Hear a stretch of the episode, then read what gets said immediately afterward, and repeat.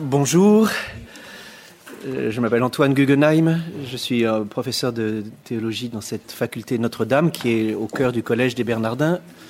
Je dirige son troisième cycle de recherche doctorale et je dirige aussi le pôle de recherche que nous avons créé pour faire travailler des universitaires et des théologiens ensemble, ça tombe bien. Euh, donc je souhaite la bienvenue. Je remercie beaucoup Nathalie Deprat d'avoir euh, trouvé l'idée que je lui proposais assez folle pour vouloir euh, la réaliser. Je, voulais juste vous raconter en une minute euh, au début l'histoire qui nous, qui nous fait nous réunir dans cette euh, très belle assemblée que vous êtes. Bonjour, soyez bienvenus. Il faudra rajouter des chaises. Nous sommes plus nombreux que, que prévu et c'est parfait, c'est ce qu'il faut. Toujours mieux qu'il y ait. Euh, j'ai connu Nathalie Deprat quand nous avons fait un colloque ici à l'ouverture du Collège des Bernardins. Il y a donc, euh, nous sommes dans la quatrième année avec euh, psychanalystes, théologiens, moralistes et autres sur la question de la culpabilité. Et euh, Nathalie nous a fait l'amitié et l'honneur de, de, venir réfléchir avec nous et de participer au colloque qui a été publié. Et puis, ce qui fait que nous sommes restés en lien, au moins par Internet, et grâce euh, au fait que Paris est un nœud ferroviaire euh, assez important en France, euh, aussi bien de l'ouest que de l'est que du sud. Vous venez de toutes ces directions. Strasbourg, Marseille, Caen, Rouen, que sais-je. Et Versailles peut-être. Oui, Versailles, il y en a. Et un jour, j'ai reçu ce mail disant qu'il y avait eu un colloque première, deuxième, troisième personne, ou je, tu, il, je sais plus quel était exactement le titre, et je dis à Nathalie, mais c'est formidable, mais tu as pensé que ça pourrait nourrir des, théologiens Elle m'a dit, mais oui, et d'ailleurs j'en avais invité, mais ils sont pas venus. Enfin, c'est, voilà. J'ai dit, mais alors écoute, jouons un deuxième acte, maintenant tu as, tu as les actes euh, tous rassemblés, au moins dans ta bibliothèque virtuelle. Euh, on pourrait inviter à Paris, au Collège des Bernardins, des philosophes, des linguistes, des psychanalystes, des psychiatres, euh, euh, des neurobiologistes qui ont travaillé à, ce colloque et leur, les faire rencontrer des théologiens qui liraient les textes, fruits de votre travail, qui diraient mais moi, euh, bon, je tue il, première, deuxième, troisième personne. Euh, euh, beaucoup de religions, mais dans le christianisme en particulier, c'est assez important pour parler du divin. Et est-ce qu'on pourrait pas imaginer les théologiens réagissent à vos textes et puis les philosophes ou les sciences humaines re-réagissent et puis on fait un débat général, pas un colloque, euh, les soliloques, ça va, mais une journée d'études où on est tous autour, donc on a, on est descendu de l'estrade, et on essaye de voir comment on peut s'apporter quelque chose. Voilà l'histoire. Euh, et maintenant, je donne la parole à, Nathalie pour euh, vous présenter comment on va euh, procéder en pratique dans la journée qui est devant nous. Très bien, merci, euh, merci Antoine d'avoir euh, rendu possible. Je ne sais pas s'il fonctionne. Non, ça marche, oui, ça marche. Ça marche pas? Si, ça marche. Ah bon, ça marche? Oui. oui. Wow. Euh, donc merci d'avoir rendu possible cette, euh, cette journée euh, qui est une sorte de journée retour depuis donc l'horizon du, colloque de Rouen auquel un certain nombre d'entre vous ont participé ou auquel vous avez assisté. Et donc je me réjouis vraiment de, ce deuxième événement, de ce deuxième acte, comme tu disais, qui correspond effectivement à, une idée que j'avais eue initialement déjà d'intégrer la théologie dans le dispositif qu'on a mis en place à Rouen. Et de fait, en réalité, il est sans doute beaucoup plus euh, pertinent que ce deuxième acte se déroule euh, décalé dans un autre lieu et, euh, et notamment ici dans, au Collège des Bernardins. Je pense que c'est vraiment le lieu adapté pour, euh, pour en relation avec, avec les, différentes voies théologiques de, réflexion sur première, deuxième, troisième personne. Donc je suis, vraiment ravie de, ce deuxième moment dans un cadre aussi agréable. Ceux qui le découvrent, enfin, c'est ça, change la façon de réfléchir. je pense, ça a des effets. Le lieu a des effets. Euh, alors, je, donc, pour ce qui est de l'organisation de la journée, on a essayé de trouver une façon de fonctionner un peu interactive, un peu différente effectivement des, soliloques qu'on connaît souvent dans les colloques, dans les dix colloques. Euh, et, euh, donc euh, ça va se dérouler de la façon suivante. Euh, donc à chaque fois donc un, théologien ou un, disons un chercheur spécialisé en théologie prendra la parole et puis il y aura donc une réponse ou un, écho, proposé par euh, l'un des, intervenants du, colloque de Rouen. Euh, donc dans la, matinée, euh, on donnera dans un premier temps la parole à, Ovidiu Podar Sorin. auxquelles je répondrai, donc au vidéo qui est là. ensuite, il, y aura, il y aura une petite pause, puis Antoine Arjagowski voilà, bonjour, prendra la parole et lui répondra Michel Bidbol. Michel Michel, voilà. C'est une façon de nommer aussi chacun. Euh, et ensuite, donc, on aura un déjeuner dans la nef pour ceux qui. Euh, on s'en dans le sous-sol, dans le cellier en fait, parce que la nef est occupée par la. On a un concert de Michael Levinas ce soir euh, avec un ensemble de musique contemporaine et la nef est dédiée à la répétition. Donc, dans le cellier. On aura les vins donc avec nous. Oui. parfait. Euh, et, euh, et, donc euh, ensuite en début d'après-midi à 14h, le père Antoine Vidalin, merci, voilà, prendra la parole. Et alors Stéphane Chauvier s'excuse, il est retenu à Caen, donc il ne pourra pas être avec nous. et donc je servirai de, de substitut pour la réponse, sachant que comme le texte est quand même très linguistique, euh, je euh, solliciterai mes collègues linguistes euh, de Rouen ou de Paris, donc Catherine Philippi qui fait l'habitude d'être là, Alia Morgenstern notamment, et aussi, je cherche,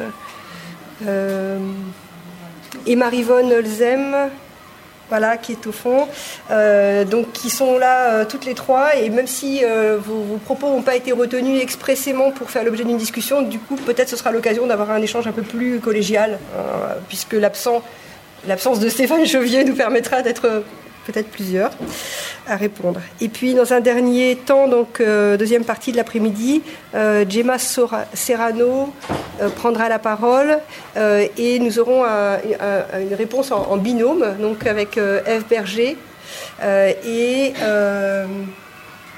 et Jean Viondiri. Voilà. Et on fera des petites conclusions à la fin si ça s'impose. Voilà, mais je vous remercie. Et puis, et puis donc j'invite euh, immédiatement donc euh, euh, Ovidiu Podar Sorin à venir prendre la parole. Merci. Bonjour. Je ce qu'on a prévu d'enregistrer les communications si, besoin est, ça pourra servir. Très bien, très bien. Bonjour. Et je voulais d'abord remercier Madame Nathalie Deprat qui a eu l'initiative de cette invitation qui m'honore. Alors, euh, pour présenter le texte de Madame Nathalie Deprat, que j'ai choisi expressément en quelque sorte, euh, je pense ne pas exagérer, en disant que ce texte pose une question décisive pour l'avenir même de la phénoménologie. Et je dirais même plus de la théophénoménologie, où j'essaie de, mener mes recherches on reviendra peut-être à la fin sur ce que ça veut dire euh, la cogénérativité entre la théologie et la phénoménologie selon euh, la vision de Madame Nathalie Deprat. Cette question capitale se retrouve dans le titre même. Qu'est-ce qu'une phénoménologie en première personne? Question qui trouve tout de suite la réponse dans le sous-titre. Il s'agit d'une lecture et d'une écriture expérientielle dont il s'agit de présenter maintenant les premiers pas. Une telle question a, raison d'être posée car elle va tout simplement contre la fausse, je dirais la métaphysique, évidence qui dit que la phénoménologie en première personne ou non n'est pas. Madame Deprat argumentera, argumentera, très bien, comme nous le verrons, qu'il n'en est rien ou presque rien. En même temps, la formulation de cette fausse évidence pourrait faire office de principe principal pour cette phénoménologie à venir. Elle sera en première personne, selon le sens indiqué par l'auteur, ou ne sera pas. Je résumerai d'ailleurs dès maintenant l'importance thématique du texte selon ce principe qui dit que autant de réduction de la lecture conceptuelle en troisième, voire, non-personne, autant de lecture et d'écriture expérientielle par le jeu phénoménologue en première personne. Mais pour en arriver là, il faut partir de l'aporie, et c'est la première partie du texte, de l'aporie contenue dans la phénoménologie historique, qui considère le jeu transcendantal comme faisant office de personne première plénière. Cette ligne husserlienne, qui se, croit ipso facto en première personne, pour la simple raison qu'elle se veut la science rigoureuse d'un objet unique appelé sujet, Cette ligne husserlienne est désavouée par les propositions de Madame Nathalie Deprat. C'est pour cela que la première partie démontre comme la, euh, la manière dont la philologie husserlienne, mais tout aussi sartrienne, et puis on pourra continuer avec, euh, avec d'autres auteurs, euh, à mon avis, reste pour une bonne part dans une approche en troisième personne. Le diagnostic tombe ainsi sans appel. La troisième personne est plus répandue que l'on ne croit en philosophie phénoménologique. À travers toute une série de, de textes, il est montré comment l'ego transcendantal demeure un concept phénoménologique en troisième personne. Les trois critères mis en jeu et qui convergent en effet, chacun identifiant une composante de ces troisième personnes, sont la, métaphysique gnossiologique de l'idéaliste transcendantal husserlien, l'épistémologie idétique de la psychologie phénoménologique husserlienne, et c'est le critère grammatical linguistique. Concernant la métaphysique, il est souligné que malgré l'affirmation révolutionnaire et inédite de l'égologie surtout dans la quatrième méditation cartésienne de Husserl, le père de la phénoménologie a reçu sur ce point précis les critiques unanimes de ses disciples immédiats et ultérieurs.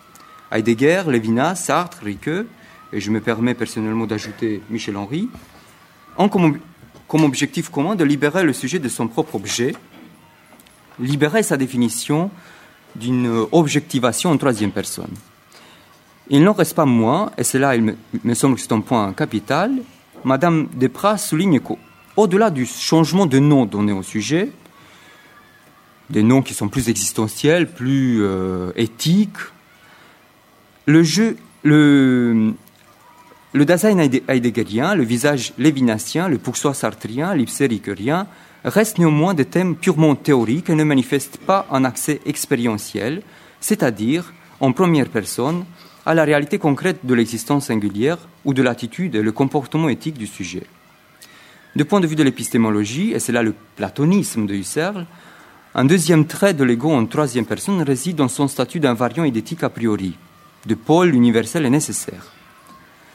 La conception idéale de la structure de l'eidos et ego, c'est pour Husserl la réduction de toute conception du sujet en termes de jeu particulier caractérisé par ses états inter, provisoires, transitoires, contingents. Néanmoins, l'eidos ego est le signe d'une dynamique des variations intra- et intersubjectives, n'étant pas un simple invariant de la subjectivité. Sans relever pour autant d'une induction synonyme de, généralisation, il prend appui sur un processus de variation des multiples égaux empiriques. Or, c'est cette provenance variative de l'eidos invariant laisse entendre pour Nathalie Deprat que le niveau idétique de l'expérience n'est pas un critère suffisant pour identifier l'eidos égaux à la troisième personne. Il peut, on verra en quelque sorte comment, il peut libérer une dimension en première personne de l'expérience. Concernant le critère, grammatical et linguistique, c'est en partant des exemples textuels de Husserl et de Sartre qu'il est montré la multiplicité des mots d'énonciation qui vont de non-personne, c'est les, énonciations majeures, des phrases à l'infinitif, impersonnel, le nous, le G générique, à la première personne, plutôt mineure, à vrai dire, où les auteurs font retour sur l'expérience personnelle du professeur, en passant par certains mots d'adresse au lecteur, au singulier ou au pluriel. Dans ce texte où le jeu est mis en scène, on voit apparaître deux tendances. La première, soit le jeu y est récusé comme moi empirique, comme individu particulier qui parle de ses états personnels, d'où donc une rhétorique de la non-personne destinée à universaliser idétiquement l'argument. L'exemple de la synthèse euh, passive de Husserl, où celui-ci euh, se montre bien générique du fait de son mode conditionnel et non spécifié, est d'ailleurs typique chez Husserl. Rien ne nous dit que l'auteur a vécu le moment décrit en lien avec une situation unique. C'est un point assez étonnant. Soit, c'est la deuxième euh, tendance, le jeu est en contact avec son expérience en tant que source de vécu singulier, d'où l'appel parfois des situations où le jeu est mis en scène, où le jeu mis en scène est celui de l'auteur en train d'écrire lui-même. Dans les idées 1, malgré la rareté de l'usage des énoncés en première personne, on a une prise de parole régulière en première personne. Au-delà même de l'usage de la première personne grammaticale, ce qui est quand même en jeu, c'est le vécu interne du sujet éprouvant lui-même ce qu'il expérimente. Or, Madame Duprat remarque que ce qui s'est produit là est une alliance entre le vécu interne et son sens expressif. L'exemple sartrien pris de la transcendance de l'ego montre aussi une très grande variété et hétérogénéité des différents usages du jeu.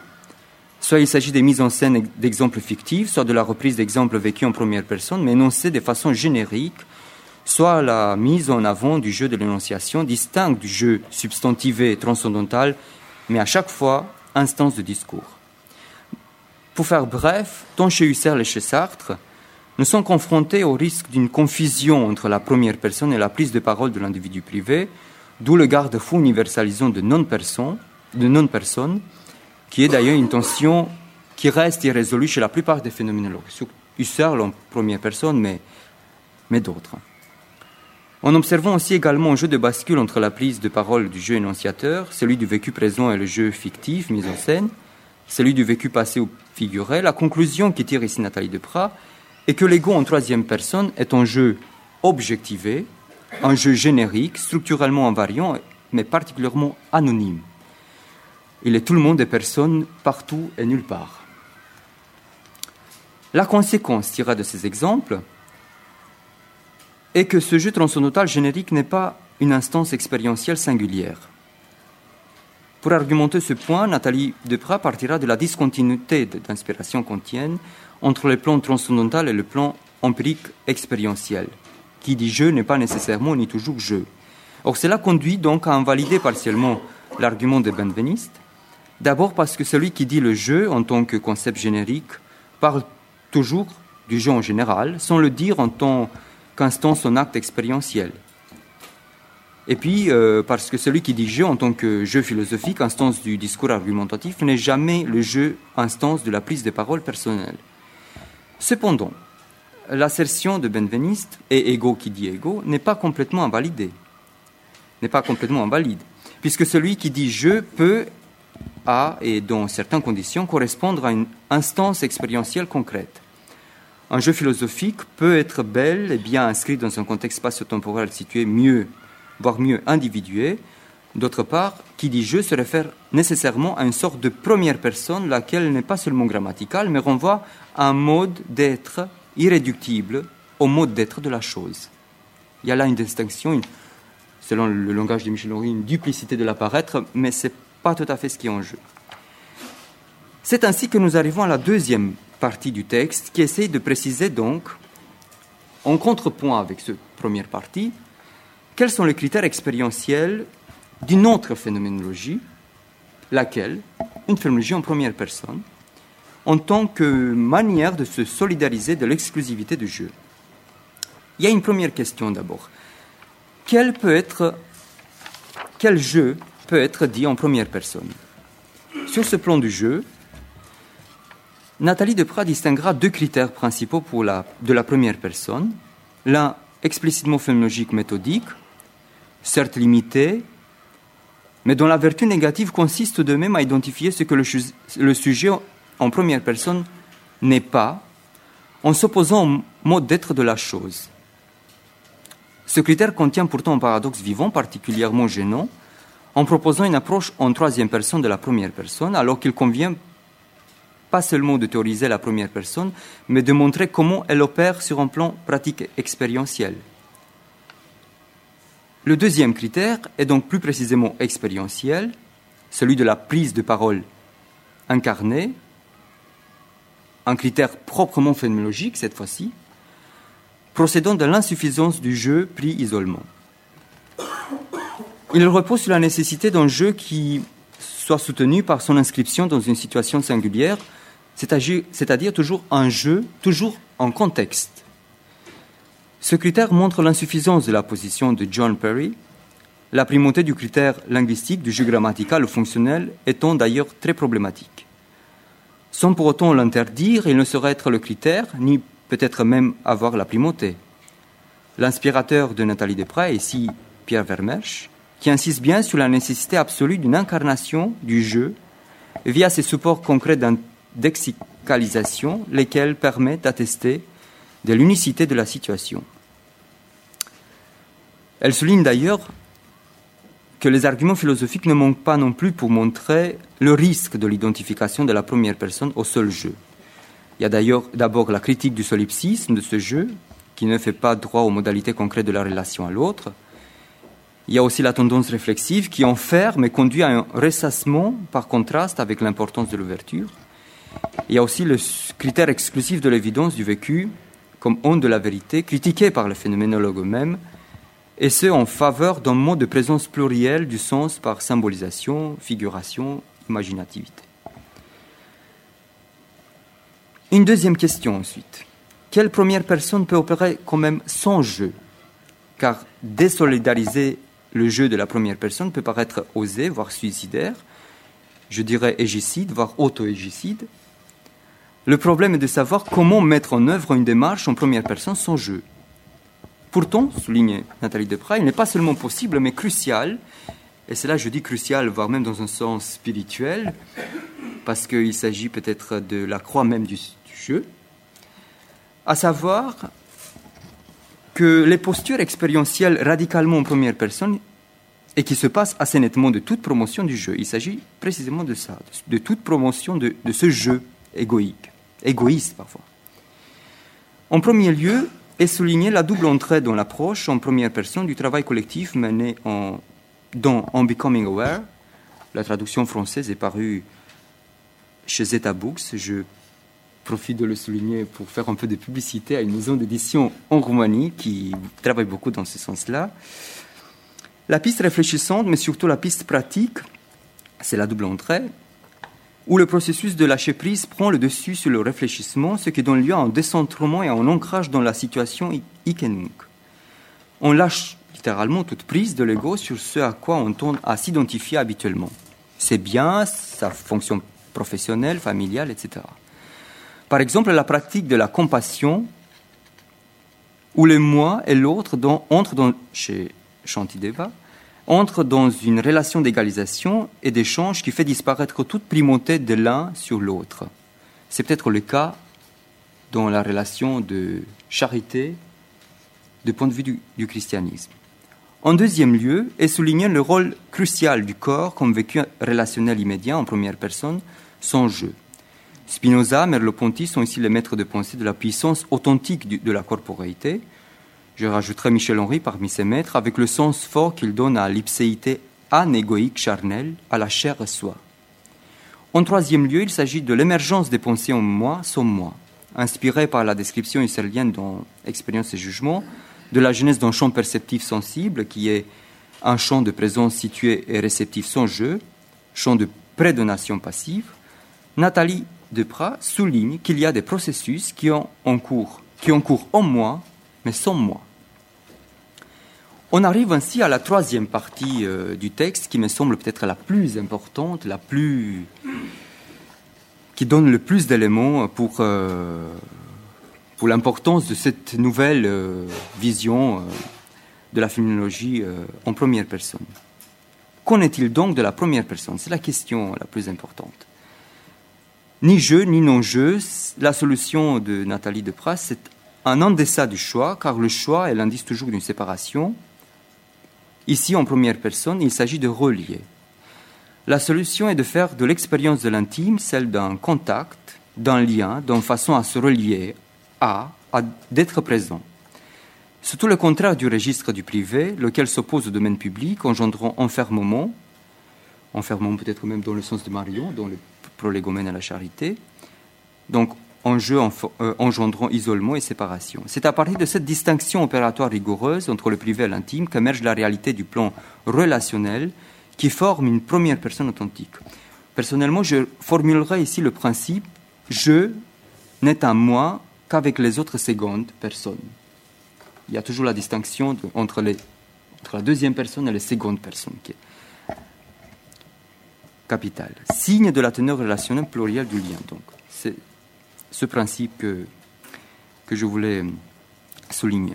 De surcroît, donc, la première personne pourra se manifester à plein à travers une situation concrète où le jeu, en tant que pronom personnel, peut être absent, mais l'incarnation en acte maximale. La troisième partie du texte, donc, portant sur la question décisive de l'implication par la nouvelle phénoménologie en première personne d'une pratique expérientielle.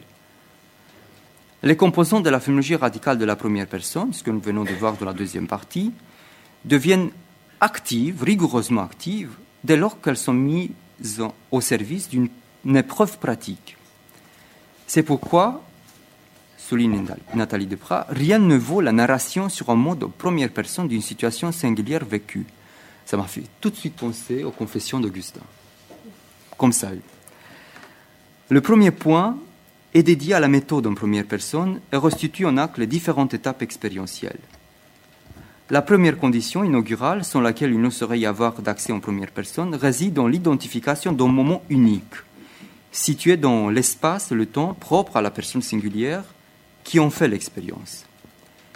Une fois une situation repérée, l'attitude requise pour le sujet consistera à s'y rapporter sur, sur le mode d'un revécu, et non d'un souvenir volontaire activé à distance, et ce, de façon à créer et recréer un lien vécu, un lien vécu avec ce moment. Il s'agit ensuite de procéder à des évocations réitérées de ce moment, de façon à chaque fois à s'immerger dans les segments expérientiels de plus en plus fins, de plus en plus fins, susceptibles à chaque reprise d'être décrits de plus en plus précisément. Enfin, il y a là, enfin, il y a la réorganisation temporelle des différentes phases descriptives, déployées initialement non pas dans l'ordre de l'expérience réelle, mais dans le temps de l'explicitation. Quels sont à présent les critères principaux du choix d'une expérience de référence?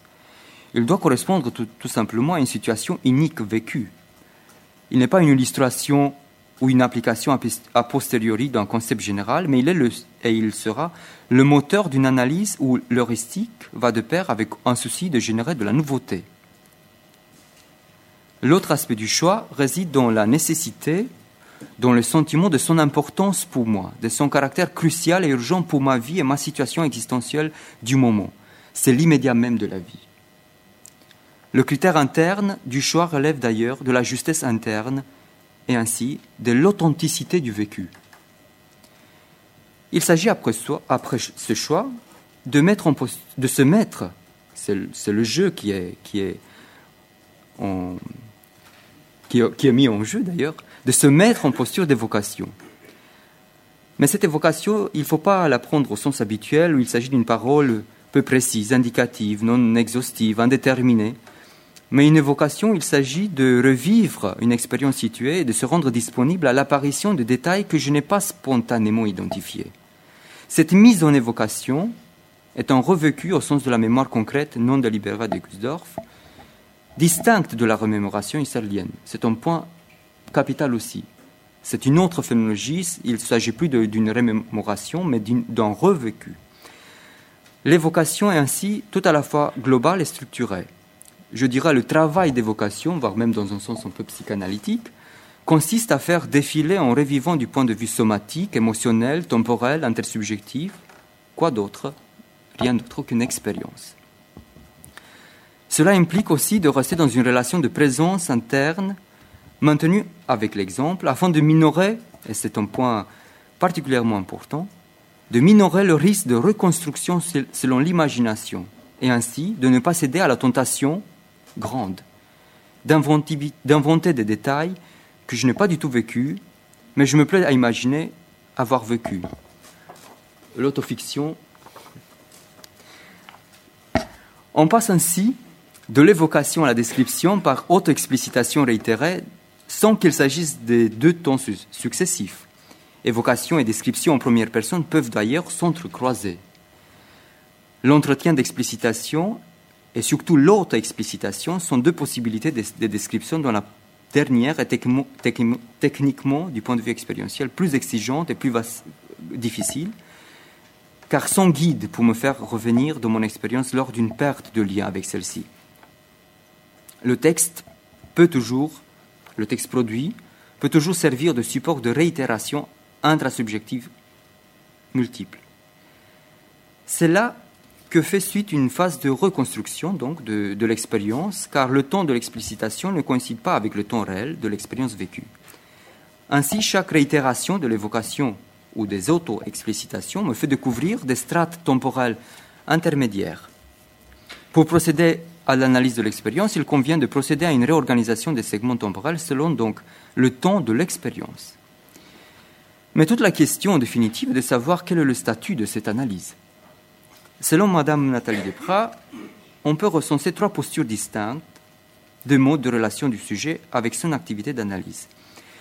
Tout d'abord, la position standard de Vermeersch, celle de la nécessité de situer l'analyse en mode troisième personne, honorant ainsi le contrat de scientificité, lors même que son approche existentielle, y compris radicalement en première personne, l'amène à s'opposer à l'approche philosophique phénoménologique, celle qu'on a vue en première partie, abstraite donc, désingularisée.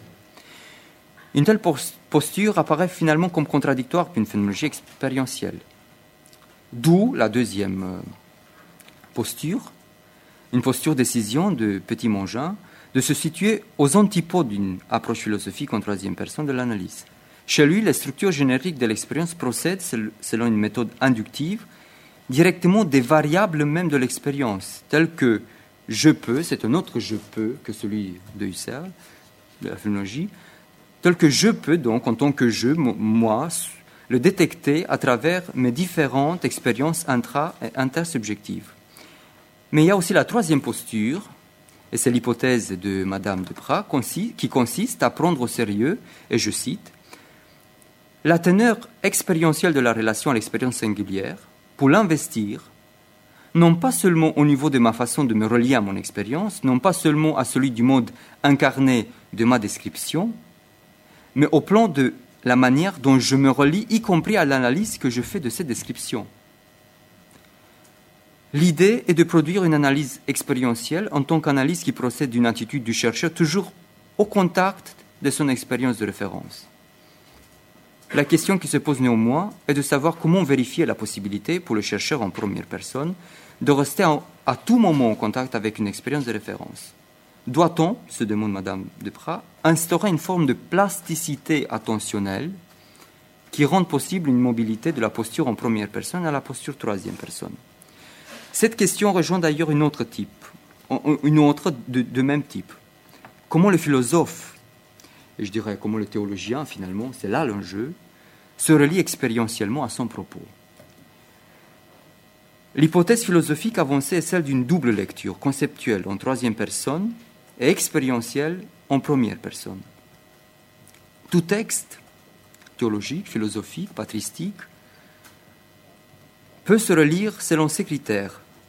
Celui expérientiel déclenchant chez l'auteur une assurance interne qui est le signe d'une compréhension incarnée, c'est-à-dire d'un mode de relation au texte tel que je suis capable, si j'y porte mon attention, de mobiliser une expérience singulière, une situation, un événement que j'ai vécu et qui résonne avec ce qui est évoqué dans le texte. Si le plus souvent, à propos d'un texte philosophique,